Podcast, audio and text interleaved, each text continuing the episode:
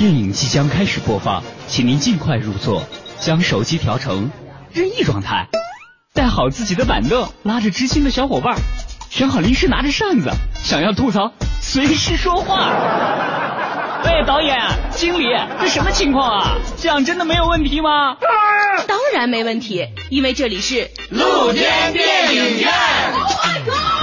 不管你是那种喜欢与身边人分享一切观影感受的影院交谈怪，哎呀妈呀，吓死我了！还是那种经常想要细究剧情、讨论更多可能性的细节分析狂，我觉得这个电影的这种开放结尾至少有三种解释。你看哈。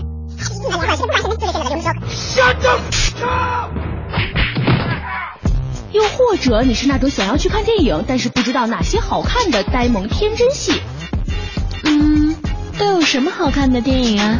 好看，好看，好看，好看的电影，哼，多了。在这里，你都能找到那个属于自己的观影节奏，说看就看，放松惬意，分享电影，畅谈心声。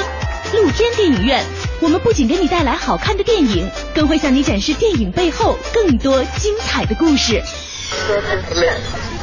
完成工作室电影派第三季露天电影院现在正式播出。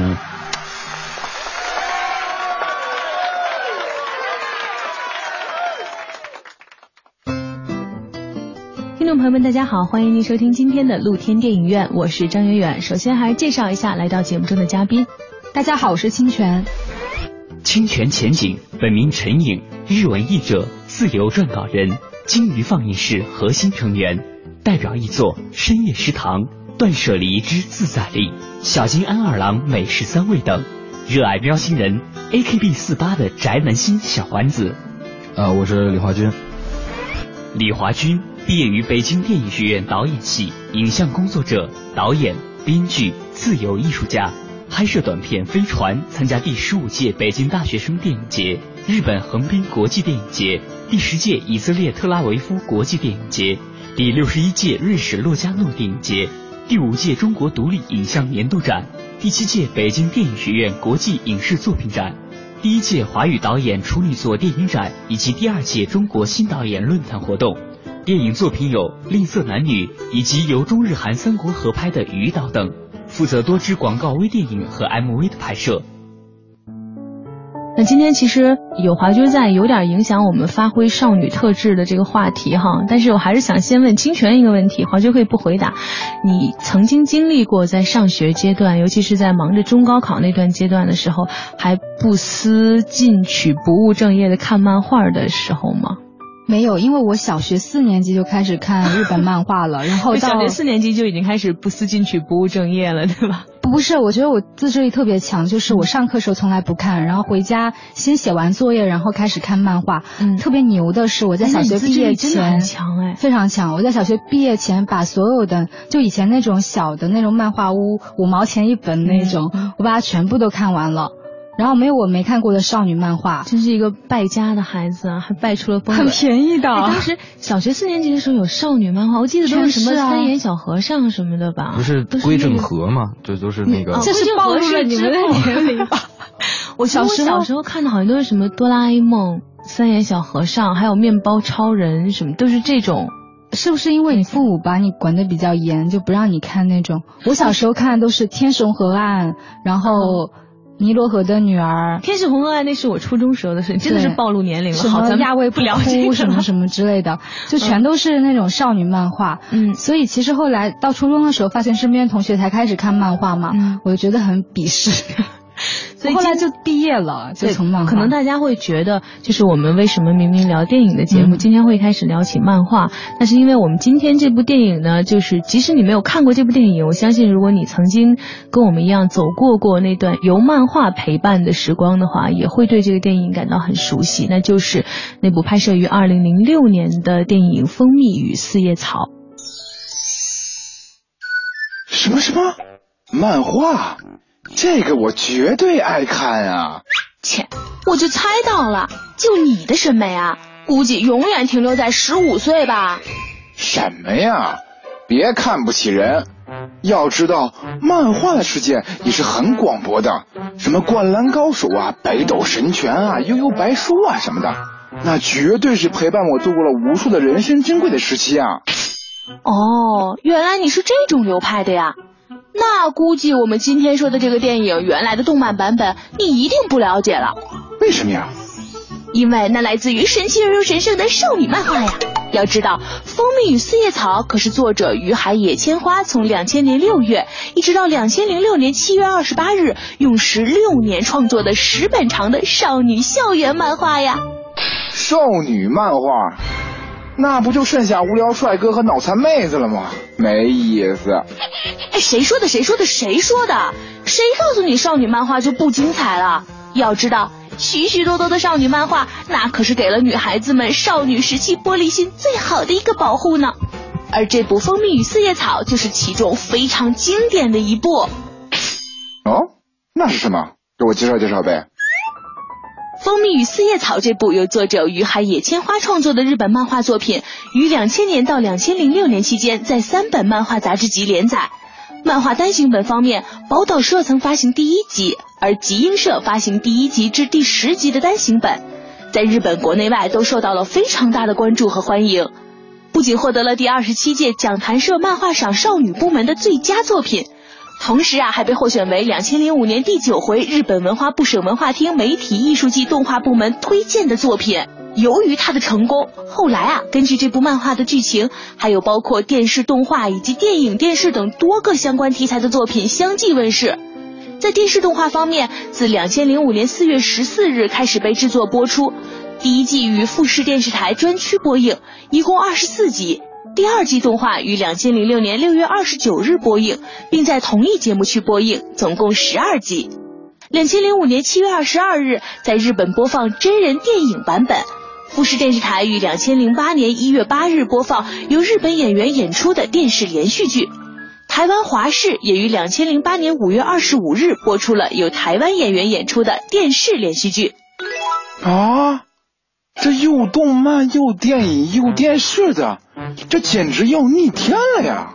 那可不是，就是让你们意识到少女题材作品的魅力，省得你总是一副看不起少女作品的样子。哎，我说啊，这么好看一个电影，说的到底是什么呀？你给我讲讲呗。着什么急啊？往下听吧。其实《蜂蜜与四叶草》真的说起来的话。它归类应该算什么？算是少女漫画吗？华君，你原来看过吗？呃，漫画我没看过。果然是被归类应该是少女漫画。但我能想象出来，大概是那种，就是我可能不会看的那那类的漫画。我之前跟一个朋友推荐这个漫画的时候，他也说不会看。他说只是因为看不下去，也是一个男生。但是我自己觉得挺奇怪的，因为像男生那种灌篮高手啊，还有什么。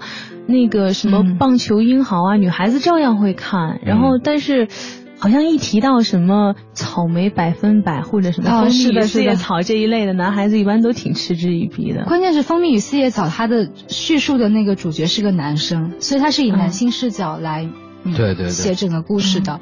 所以我不太能理解为什么男生说自己看不下去。可能我觉得多数是因为名字吧。就是这个名字可能就让你看这个名字就觉得看的时候很娘是吗？封面就比如这些人的那个躯体的线条和头发，就你大概看一下，你可能就过滤掉这个。嗯，像小伙伴们一起说的时候，就觉得自己在看棒球英豪、足球小子什么的，就是很炫酷的一件事了。另外一个是是，让你再看点有深度的哈，就可能就更好了。对，这倒也是，因为我。记得我大学的时候，一个男生就曾经因为坦诚了自己的心路历程，被嘲笑了四年。他好像说自己的漫画启蒙作就是草莓百分百，然后被所有的人就是有那种改观，你知道吗？我发现所有人看他的眼光都啊，原来是这样啊，对，就会就觉得啊，原来你是这样的。对，最关键是原来你是这样的人。那说回我们今天这个电影哈，还是说到电影节目，还是聊电影？那聊到《蜂蜜与四叶草》，其实，呃，我相信可能很多男孩或者男人，那曾经在这个阶段都没有看过这。个个漫画的一个原因是，可能听到这个名字就觉得应该是一个属于小女生的很纯爱类的电影。那其实真正这部电影是讲的一个什么样的故事，以及我们为什么要推荐这部电影然后想先把这个话题扔给清泉，因为是你推荐给我说今天我们要来聊这部电影的。你是怎么样想到要聊这部电影呢？其实我当时想法就非常简单，嗯因为之前听你们的节目嘛，嗯呃，包括我的朋友他们来聊的时候，都聊一些非常文艺的电影，就是大众不太会接触的一些电影。当然，那些电影也非常有趣，内容非常丰富。嗯但是我是这样想的，就是是不是大众的电影就不好，就没有值得聊的价值？这点是因为我大学的时候也参加过一个社团，就专门看一些大家小众电影。怪怪片子，怪片所谓的怪片子。对，就是如果没有一点，就比如说《天生杀人狂》啊这种，不到这个级别的就不看。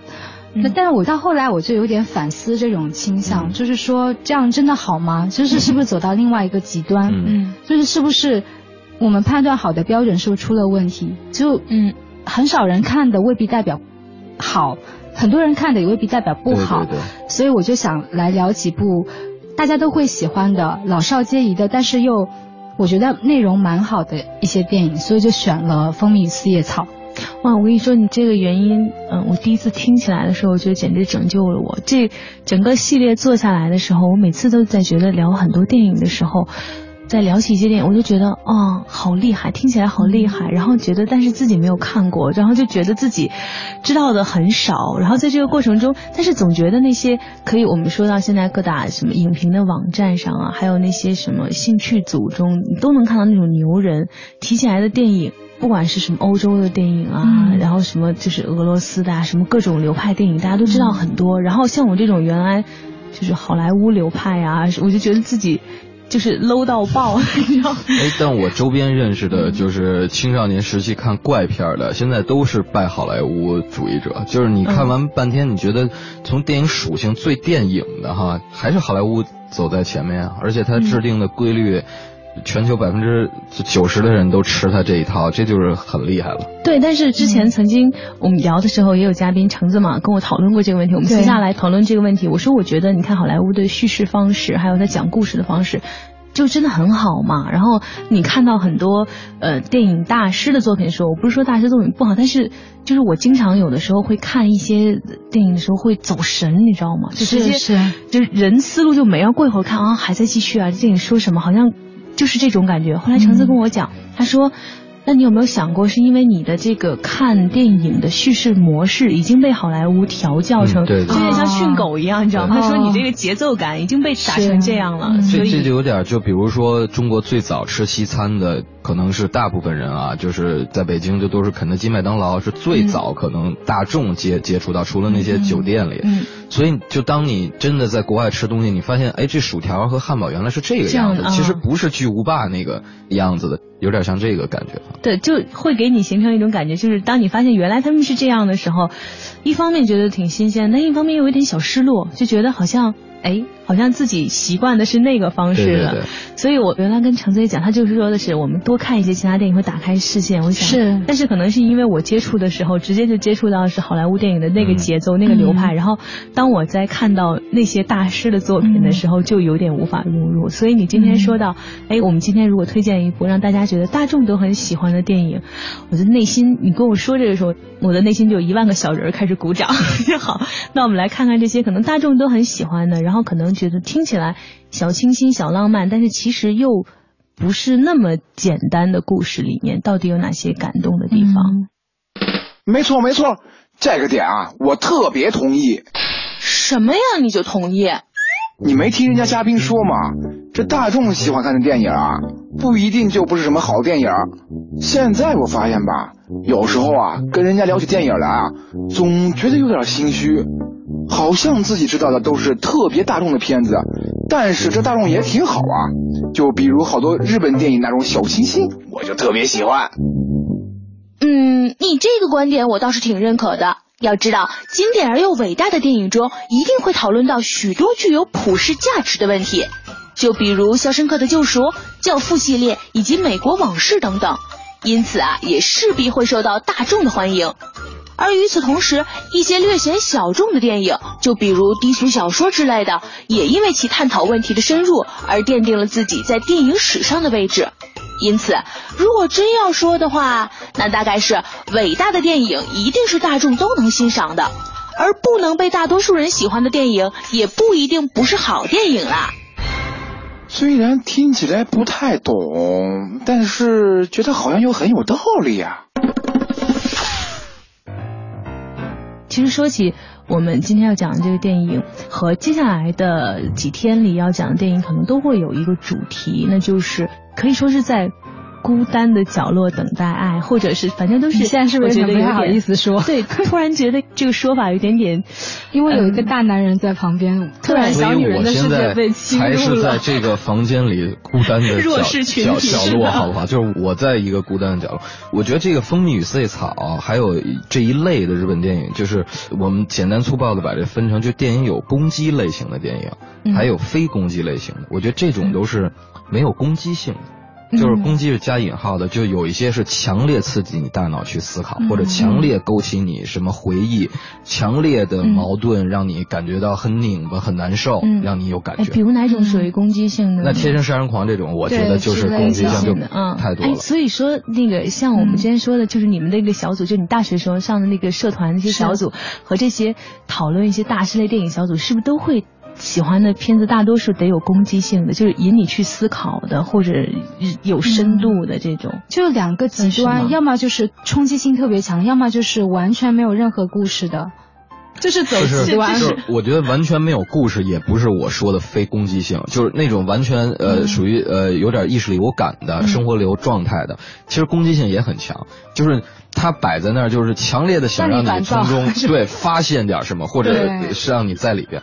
但我觉得这一类的像《蜂蜜与四叶草》这类的日本电影就还好像美国比较代表性就是那种以 Meg Ryan、Tom Hanks 弄的那些爱、爱情片儿，嗯嗯那种都属于没有什么攻击性的电影。就比较舒服的卖的好的电影也都是攻击性会弱的，就是你现在去看好莱坞卖的好的电影，不是追车的攻击性就一定强，就是从故事和主人公的遭遇和故事线来讲，它攻击性也不强。一个人很弱，遇到了一个女的，帮了他，结果成功了，对吧？这有什么攻击性？没有任何攻击性。对嗯，但是我觉得他日本电影吧，包括这几个电影跟好莱坞电影一个区别就在于，他不太会创造那种就一个人他因为什么而成功了，或者是得到了爱情之类的那种东西，没有这么直白。甚至我觉得，比如说今天《蜂蜜与四叶草》嘛，很多人以为他讲的是一个爱情故事，一段三角恋。然后里面还有一个不伦之恋，那里面有个人喜欢一个年长的女性，可是其实到最后，他都不再探讨你的爱情是否有了结果，就是你是否得到那个人，你是否甚至没有探讨说这几个艺术生他们最后有没有获得成功，嗯，就到最后那些东西都不重要，嗯，所以可能还是就是不光是你讨论的问题本身有没有攻击性这件事情，还是你说说这个故事、讲故事的这个过程嘛，就有点像是。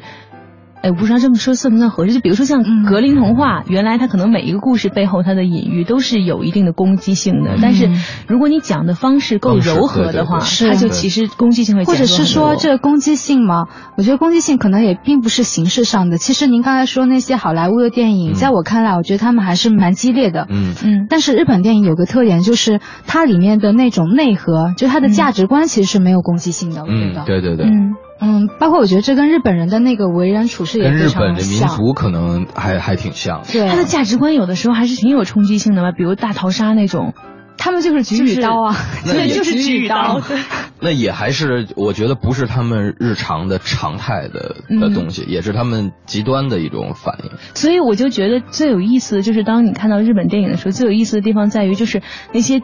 极其就是两个极端的嘛，就是很有攻击性的，然后让你思考人性到底能有多黑暗的东西，他们会说。然后你我们都会说台湾电影是小清新嘛，但你看就是我们接下来小说的这清新的鼻几部电影，祖应该是日本对电影。我觉得小清新的真的是鼻祖，就他们拍出来之后，有的时候小清新里面很重要的一点是你不能有排异感，或者不能有那种非逻辑就不逻辑的感觉。嗯他们的都让你觉得。就是顺理成章、没天理的那么小清新，然后同时里面的人物就好像日剧一样，日剧可能都十几集，嗯。但是你觉得十几集有的时候其实情节推进的挺快的，对但是你你会觉得很合逻辑，然后里面的那些小清新的东西你就觉得很对，是的。但，同时，你看韩剧就省略号，我们就不说了，所以就很多地方让他觉得他两个极端都做得很好。就是攻击性，我觉得是创作者在创作伊始的这个审判性。就如果创作者没有对某种价值观或者人或者事儿有表达那么强烈的审判感的态度的东西，可能攻击感就都弱。我觉得有一类日本电影就是，我就放在这儿，这些事情就。放在这儿，比如这几年比较火的像《失之愈合》的东西，就明显属于这一类的。它跟贾樟柯的东西就很不一样，贾樟柯就带有原生的审判性。就是你那个自己天生的那个观点哈。日本说起这个审判性，我想起上咱们上次聊那个不求上进的玉子，他也是完全不带审判性的一种。不带审判性也可能好，带审判性也可能好，只是一种说话的方式方式。对。但是我自己的话，我可能更喜欢这样的东西，就是包括人也是，我更喜欢淡人。就所谓淡人，就是这个人他不会散发出强烈的气息，他不会去侵入你的风格。刚要说咸蛋鸡蛋的出现，浓淡的淡，就是基本上日本人的那种社交方式，也就是这样的。他尊重对方，给对方足够的私人空间。嗯，他不去用自己强烈的意志去影响你，他不要求你跟着自己来，但是他又跟你保持那种友好。我很喜欢这样的关系，所以可能也表现在自己对电影的一个审美趋向上。呃，刚才说这个淡人还真是，这蜂蜜四叶草好像就是里边的人还都是那种淡淡人，不代表没性格没。是的，是的。他是有那么一种我讲不明白的感觉，我觉得淡人还挺合适的来形容这个。对，就是每一个人其实就是他那个存在都很纯粹，然后而且给你感觉。很干净，反正都是很，都在很认真的在做自己认为对的事情。说起干净，其实我你刚才说淡人未必没个性啊，我想到你看森田学长就是一个特别有代表性的一个人物，他是一个特别有才华的人，但他同时在商业方面又做得很好。嗯，他那个雕塑，我记得是卖出。五百万日元，嗯，就相当于几十万人民币吧。然后他每一次都会消失一段时间，然后带一大笔莫名其妙的不知道从哪里赚来的钱回来。就这个方式其实就挺漫画式叙述的那种，就消失一段时间。但其实，在日本的确有这样的艺术家，就是他可以把嗯商业和艺术兼顾的很好。对对对，嗯，但其实这两者并不矛盾。他们现在火的像草间弥生、村上龙他们几个，他们都特别会，包括森山大道拍照片的，也也都是就国际影响力大的，也同时在艺术领域也还挺成功。是的，像全川石花的照片，我也觉得蛮喜欢的。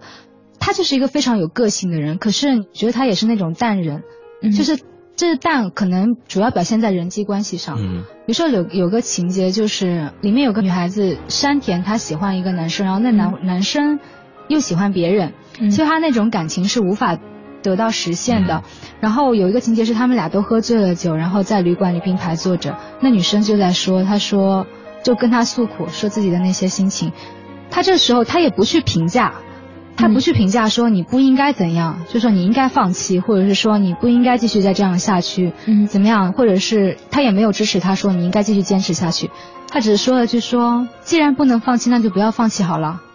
嗯，然后。那这个其实就是挺有一种态度的，这就是其实他他其实表达了他自己，但又没好像没想影响你，对，没有强加给你，那种感觉就很好。所以在我看来，他还是个淡人。您正在收听的是凡尘工作室电影派第三季露天电影院，精彩正在继续，继续。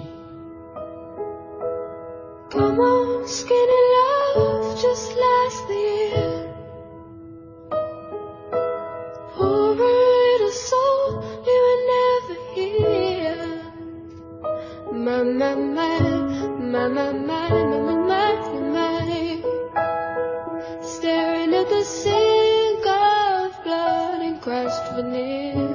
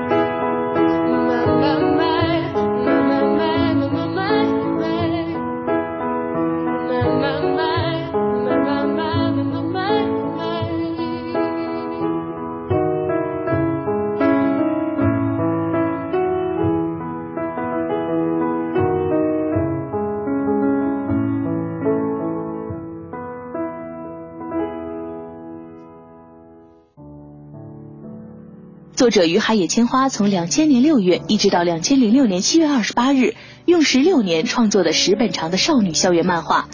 两千零五年开始被改编成动画播放的电视作品，同年在日本被改编成电影之后，又被改编成电视剧等多种形式演绎的记忆中的经典，描述了日本文化中淡人精神的校园题材内容。许许多多的关键词围绕着这部名叫《蜂蜜与四叶草》的作品。那么，我们究竟能从中看出哪些有趣的内容？由它改编而成的电影作品中，又会给人带来怎样的惊喜呢？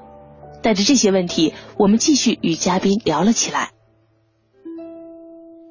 讲到这儿，可能大家有点晕了，就到到底这个电影讲的是什么？然后这么一会儿出来了好多个人物了，其实可以这么讲吧，是一部没有什么太复杂剧情的一部电影，可以说是就是一个发生在许多学艺术类的学生之间的故事，一个关于青春的故事。我觉得我看完了，如果大家没看过，一下就能找到的，就是一个淡人版的《将爱情进行到底》，其实还 还挺有那个感觉的哈，嗯。如果说是淡人版的《将爱情进行到底》啊，那咱们其实不妨说说它跟《将爱情进行到底》就是我们看的这种青春类型的，又涉及到爱情、友情，然后面临职业生涯的这种变化的《将爱情到底》，它到底不一样在哪里？其实我觉得最关键的一个给我感触就是那种日式给你感出来的那种有点像模拟出来的理想的感觉。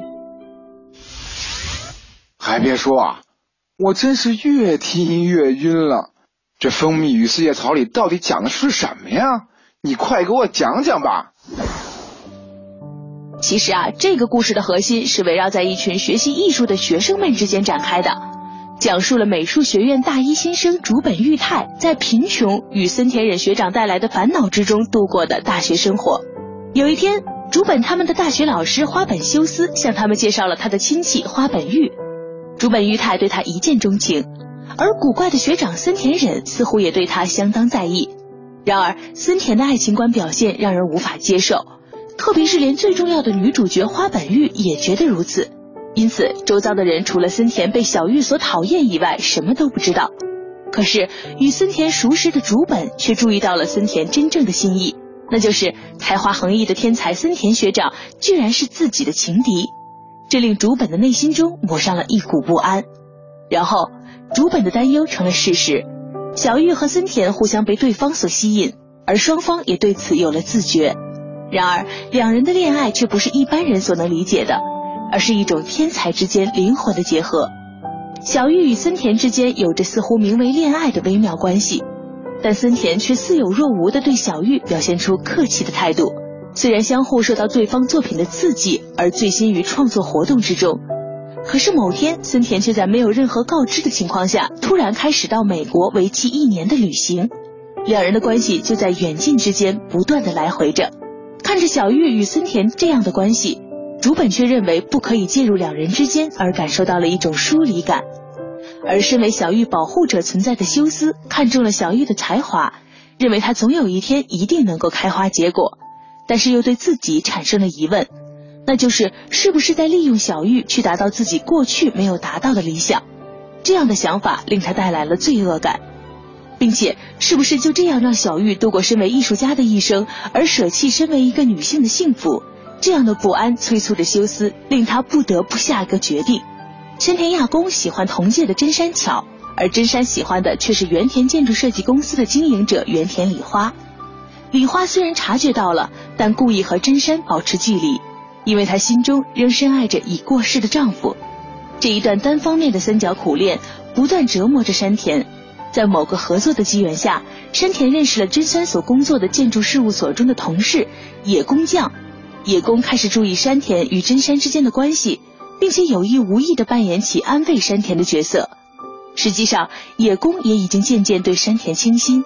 希望山田在尝尽苦痛之后放弃真山，并与自己在一起。而这些人物最终的决定和命运会走向何方，也会随着情节的展开而渐渐明朗。其实你刚才说“理想”这个词嘛，我想起我一个朋友，她是在日本读书也很多年了，然后也交了日本男朋友。她有次跟我讲，她跟她男朋友有一段时间出现了矛盾，然后矛盾的原因就是因为她的男朋友太淡了。嗯。嗯，但他后来他们又和好了嘛，我们聊了很多，他说。他得出一个结论，他说有时候日本人他为什么能够做的离他的理想很近，是因为他们会把一些东西看得很淡，嗯。他们能够放弃一些欲望，就是看淡了，反而会可能做的更更接近自己的理想，更更好啊。所以其实我觉得他并不是模拟出了那个一个场景，而是现在或者是说，我觉得一直吧，在日本的那个艺术界也好，音乐界也好，他们一直有那么一批人，所谓的追梦的人，嗯。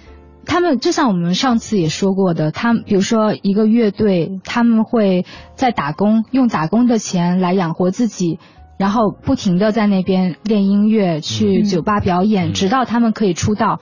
而且他们那个地下乐团的时间往往要达到十年或甚至十几年之长的，所以他们做的离理想很近，我觉得是有原因的。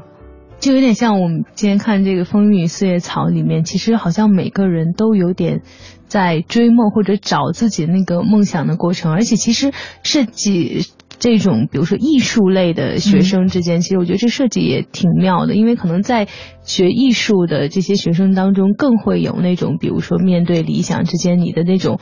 嗯，纯美的，或者说你那种想象力那些东西，要不要向现实妥协的这个这个过程？是对，而且学艺术的人好像就是会比一般的啊，就是呃，在思想上活跃一些，就想的东西会更多。嗯、不但会更多，然后可能会更丰富，然后会更一定程度上就是有点像我们在聊这个节目之前，清泉跟我说的，像比如《蜂蜜四叶草》这个里面有一个情节，就是在教小朋友画画的时候，你会说怎么样。依照自己的内心去做，但是可能在这个过程中，你真正在学艺术或者在面对社会的这个过程中，你需要做的是怎么样面对你的雇主的需求，嗯、或者说对方的这种需求。我觉得其实是，其实《蜂蜜四叶草》里面，我感受到，因为我自己本身也写东西，还有翻译嘛，我感觉到它有一个矛盾，就是创作艺术的人不仅是跟现实的那个矛盾，还有就是跟评论家。一个评判体系的矛盾，嗯、对对对。比如说刚才你说的那个，呃，我们当时是说，他说女配角教小孩子画画，他跟他讲，不要画你看到的东西，你闭起眼睛画你闻到的和你感受到的对方。嗯。然后他说，很可惜，我们人越长大，这样的能力就越来越缺失了，嗯、这种本能。嗯。然后这时候他突然看到女主角花本玉的画，他说，哦，原来世界上还有大人可以保留这样的能力的。嗯然后他就特别欣喜的对着那些孩子大喊，她本来是一个特别矜持的女孩，嗯，应该相对于女主角来说是比较现实的，但她大喊说：“孩子们，你们现在要跟这个姐姐比赛，看谁能画的比她更乱七八糟。”嗯，就是这种东西。然后你看这女主女主角她画的画很抽象，嗯，她也会受到一些那种评判体系的约束，比如说她的老师希望她去参赛，但老师提出一个很明确的要求，就说你不可以画抽象画。因为抽象画现在很难得奖，你必须要画那种就是条条框框的画。这其实就跟我们现在上学那个作文或者一定要写什么样子的一样。嗯、但女主角最后没有按照她的那个了，嗯、包括后来就是你看那个森田学长，他开了一个雕塑展，嗯、他在很早之前就在创作一个大型雕塑。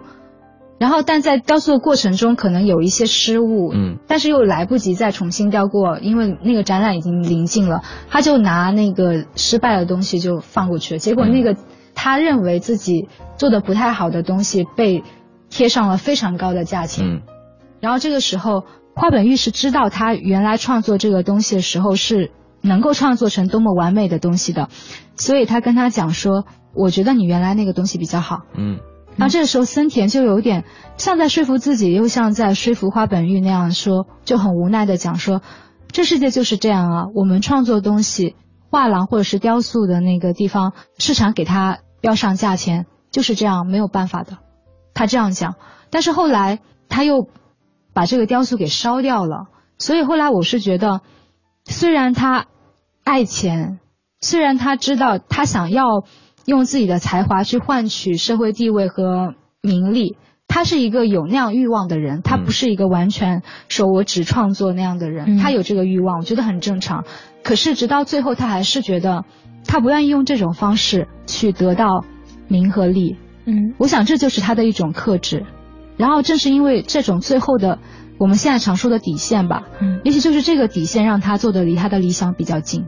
所以其实也不一定是不要用这个去换得名和利，但是在这个过程中是有一些东西是我不能低头的，是有一些东西我不能让步的。然后在处理这个的过程呢，其实今天开始要说的这几部电影，嗯。可能主角都是有一些奇怪或者说是奇特的人，嗯。至少是在现实生活中你觉得好像不会有这样人存在的这么一批人，但是他们又在做着一些普世价值上我们会认可的一些，不管是在追逐爱、理想或这种过程中这个事情。像今天不管是森田学长还是刚刚我们说，就是他可能更多的是在面对一些对理想的事情的时候，可能我们每个人都曾经在追求自己理想的过程中有过低头的过程，或者有过。